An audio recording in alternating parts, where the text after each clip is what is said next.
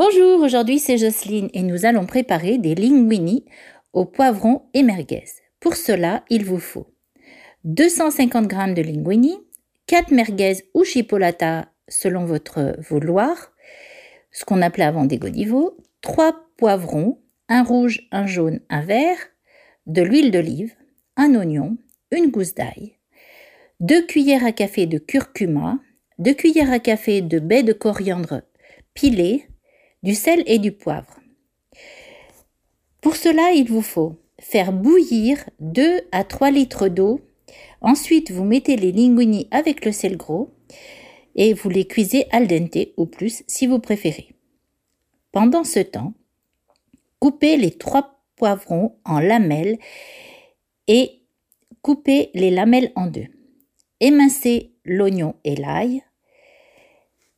Après, vous faites revenir les poivrons 10 minutes dans l'huile d'olive avec l'oignon et l'ail. Vous coupez les merguez en petits tronçons et les rajoutez au poivron. Vous mettez le curcuma, les baies de coriandre, vous salez et vous poivrez. Vous faites cuire ensuite 15 minutes. La sauce est prête. Rajoutez les linguini.